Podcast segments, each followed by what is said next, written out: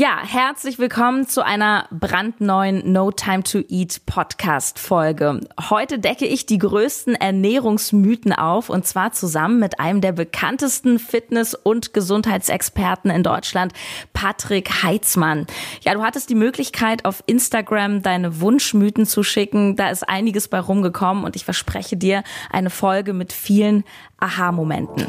No Time to Eat der Ernährungspodcast für Menschen mit wenig Zeit von Sarah Tschernikow. Hier geht es darum, wie du gesunde Ernährung einfach hältst und wie du sie im stressigen Alltag umsetzen kannst. Im Büro, unterwegs, zu Hause. Los geht's! Patrick Heitzmann ist fünffacher Bestseller-Autor, einer der gefragtesten Speaker in Deutschland. Er ist Online-Coach mit dem Schwerpunkt Abnehmen und hat mit 45 Jahren einen Body, von dem so manche 20-Jährigen träumen. Dieser Mann ist durchtrainiert, fit und was ich besonders an ihm schätze, seine klare, direkte Art.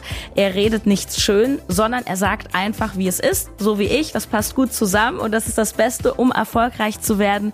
Ich freue mich so sehr auf das Gespräch. Herzlich willkommen, Patrick Heitzmann. Hallo, vielen Dank für die Einladung. Toll, dass du da bist und alles Gute nachträglich. Du hattest ja Geburtstag. Ja. Äh, Gibt es dann bei dir so Low-Carb-Plätzchen oder?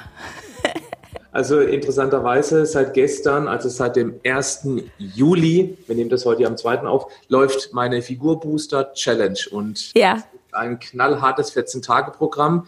Das machen wir mit 4000 anderen zusammen. Und dann ist das so, dass ich auch an meinem Geburtstag keinen Kuchen esse. Ich habe gestern dagegen sehr hart trainiert, weil ich auch für mich erkannt habe, ein Kuchen, der schmeckt vielleicht zwei, maximal fünf Minuten, aber das Gefühl, Sport gemacht zu haben an seinem 45. Geburtstag und zu reflektieren, dass man seit 25 Jahren nicht einen einzigen Tag krank war, ähm, habe ich gedacht, okay, warum soll ich einen Kuchen essen? Ich bedanke mich bei meinem Körper mit einem schönen, intensiven Workout. Und wow. das ebenso Synapsenfasching wie das Stück Kuchen. Großartig. Also, wir merken schon, der Mann hat Ahnung, wie es geht. Ähm, wir sprechen heute über Ernährungsmythen. Was ist denn eigentlich, Patrick, der Ernährungsmythos, wo du vielleicht sagst, boah, ich kann ihn nicht mehr hören. Der, der ist einfach so hartnäckig und der kommt immer wieder. Also was mich wirklich immer noch sehr erstaunt, weil ich schon seit geschätzt 15 Jahren in meinen Vorträgen darüber aufkläre, ist, Insbesondere bei der mittleren, bei der älteren Generation das Thema Eier, Eigelb, Cholesterin. Ach, echt? Viele junge Aufgeklärte wissen ganz genau, das ist totaler Blödsinn, dass eben das Cholesterin im Ei zwangsläufig das Cholesterin im Blut erhöht, aber, äh, erhöht. Aber ganz viele glauben das immer noch. Dabei ist das Ei eine absolute Vitalstoffbombe. Und dem möchte ich direkt davor schicken. Es ist schon wichtig, eine gute Qualität zu kaufen von glücklichen Hühnern, von freilaufenden Hühnern. Ähm, mhm. Aber ansonsten ist das Ei einfach ein geniales Lebensmittel für die, die nicht vegan unterwegs sind. Mich fragen dann Leute immer, Sarah, wie viel Eier am Tag sind denn noch gesund? Was würdest du darauf sagen? Alle. Alle. Alle, also so viele wie man mag. Ich bin sowieso der Meinung, oder das ist das, was ich auch immer wieder erkläre, wir sollten lernen, auf den natürlichen Appetit zu hören. Das können viele gar nicht mehr, weil sie von uns Ernährungsexperten auch irgendwas eingebläut bekommen, was eben auch häufig gar nicht stimmt. Und wenn wir wieder lernen, auf den Bauch zu hören, dann werden wir feststellen, dem einen reicht ein Ei alle drei Tage, der andere isst am Tag zehn Eier. Ich kenne jede Menge ähm, Menschen, die große Mengen pro Tag Eier essen. Die sind kerngesund, haben spitzen Blutwerte, die haben gelernt, auf ihren natürlichen Appetit zu hören und nicht auf Tipps von irgendwelchen Ernährungsfuzis oder Ernährungsstreber. Mhm. Und mh, mm, ich glaube, wenn jemand mal jeden Tag ein paar Eier essen würde, dann kommt der Moment, wo er sagt, nein, jetzt habe ich einfach keinen Appetit mehr drauf. Und dann soll er eben auch darauf hören. Ja, ja, genau. Der Körper sagt einem ja eigentlich auch ganz gut, ne, so was ist gerade angebracht und was nicht. Aber weißt du, was mir da auch einfällt? Da denke ich so natürlich an tierische Produkte und was ist das eigentlich ein Mythos? Gibt es diese Übersäuerung? Ja, ich bin da unglaublich skeptisch, was das Säurethema angeht. Ich möchte mal das von der anderen Seite beleuchten. Wenn sich jemand schlecht ernährt, also Industrie Rotz, nenne ich das immer, ja, Füllstoffe statt Leben. Füllstoffe. Ja, die machen einfach nur voll, aber die liefern nichts wirklich Wertvolles, also sprich die, not, die notwendigen 47 Bausteinchen. Also wenn sich jemand schlecht ernährt und dann anfängt, sich basisch zu ernähren, was bedeutet das? Er isst endlich, endlich mal mehr Gemüse und auch mehr Obst. Und selbstverständlich fühlt sich der dann wie ein Neugeborener, weil er endlich mal sein Mikrobiom mit dem richtigen Zeug versorgt. Das liegt aber nicht daran, dass er sich jetzt basisch ernährt. Das liegt daran, dass er endlich mal mehr Obst und Gemüse isst und weniger von anderen Zeug. Ja, der ja. Körper kann durchaus übersäuern, aber wir haben unfassbar gute Puffersysteme, weil das so ein sensibles Thema ist. Und vielleicht noch eine Randnotiz. Jeder 400 Meter Sprint übersäuert den Körper dramatisch mehr, als wir es täglich mit der schlechtesten Ernährung schaffen könnten. Die klassische Milchsäure ist auch eine Säure. Und niemand würde sagen, dass ein 400-Meter-Lauf potenziell tödlich ist oder übersäuert. Mhm. Es ist ein Reiz, der auf den Körper gesetzt wird und der adaptiert sich eben dann. Also lange Rede, kurzer ja. Sinn. Wenn man Spannend. eben hauptsächlich Gemüse isst, ein bisschen hochwertiges Obst, nicht unbedingt nur das zuckersüße Obst, wenn mhm. man Wasser dazu trinkt, sich ein bisschen bewegt und Achtung, gut atmet, Jetzt sagt jeder, ja gut, atmen kann ich, klappt schon ein paar Jahre ganz gut. Ich meine aber auch die Tiefenatmung. Das Atmen entsäuert den Körper am allerbesten. Kohlendioxid ist praktisch die Art, wo eben der Körper auch Säure abgibt. Und deswegen Spannend. ist auch das Laufen, das Trainieren, das sich bewegen an der frischen Luft so wichtig für die Entsäuerung. Sehr, sehr spannend. Und du hast zwischendurch über Obst gesprochen. Ich glaube, das ist auch so ein Ding. Smoothies sind ja total im Trend. Also das Erste, was mich ja schon immer aufregt, das erzähle ich ja meiner Community auch immer, dass grüne Smoothies hauptsächlich aus Apfelsaftkonzentrat bestehen die gekauften, also nicht die selbstgemachten. Also wenn man wirklich einen grünen Smoothie mit zum Beispiel Spinatgrundlage haben möchte, dann muss man halt auch Spinat kaufen und reinmachen. So ist es. Und dann ähm, schmeckt es auch dementsprechend. Dann schmeckt es auch, in, ja gut, es gibt, ich, es gibt in meinem E-Book ein fantastisches Spinat-grünes Smoothie-Rezept, ähm, aber da muss man halt das E-Book haben. Nein, aber was sagst du zu diesen ganzen Smoothies? Weil die sagen ja, ja, ich habe hier mein Obst, ja prima. Ja, ich, ich bin jemand, der immer sehr gerne in die Vergangenheit schaut, also sprich sehr weit in die Vergangenheit, in die Evolution. Und da frage ich mich, hat Fred Feuerstein früher auch seine Äpfel gepflückt, ausgepresst und eben dann draußen Matsch gemacht und den getrunken? Nein, bestimmt nicht. Deswegen, Obst sollte gegessen und nicht getrunken werden.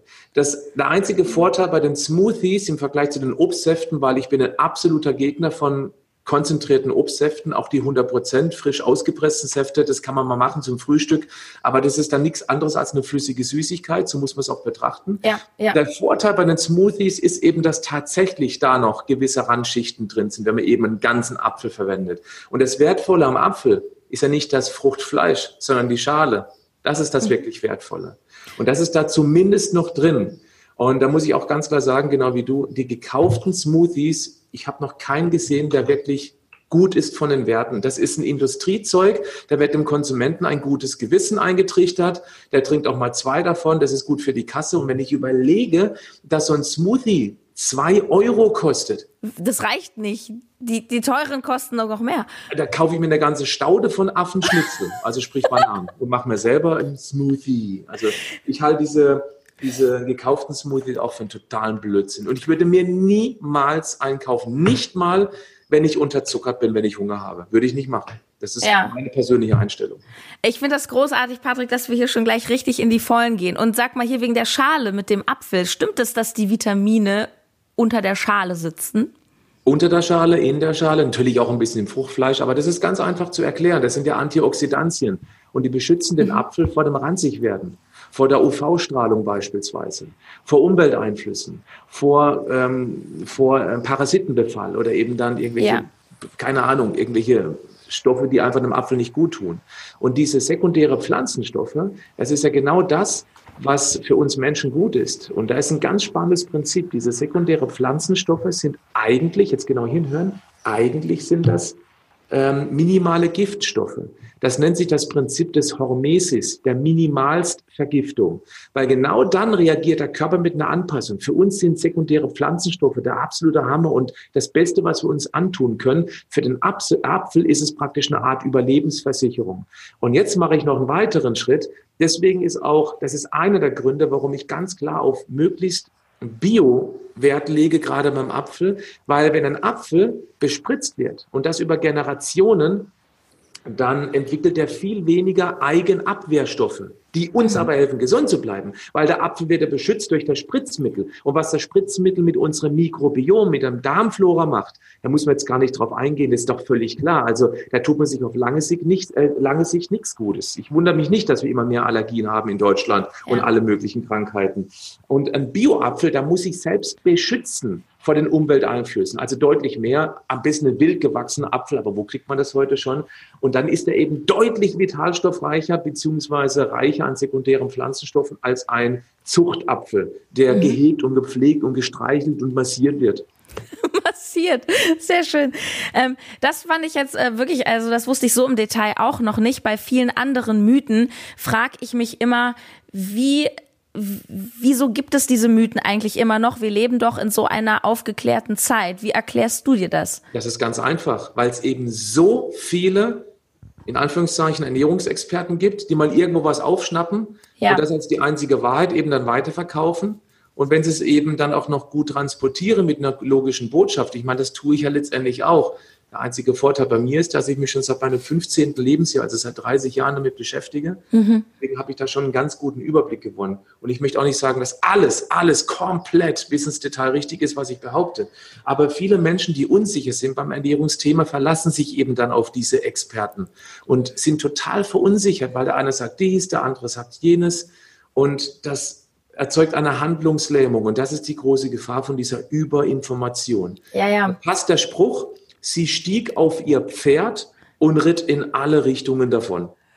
ja, genau. Also wir haben keine Ahnung, wem soll man noch glauben, was soll man noch glauben. Deswegen ist auch meine äh, Intention immer, ich möchte den Menschen beibringen, dass sie, dass sie die Stimme der Vernunft hören, ja. das logisch denken, mh, hm, alles, was beworben wird, das muss ja beworben werden, damit es gekauft wird. Das triggert nicht unseren ganz natürlichen ursprünglichen Appetit. Und wenn man es ganz einfach unterbricht, die aller, aller einfachste Ernährungsregel, die es überhaupt gibt, man sollte Lebensmittel kaufen, die keine Zutatenliste haben. Punkt. Fertig. Thema du. So ist es. Und dann ja. legt man irgendwann diese Körperintelligenz auf.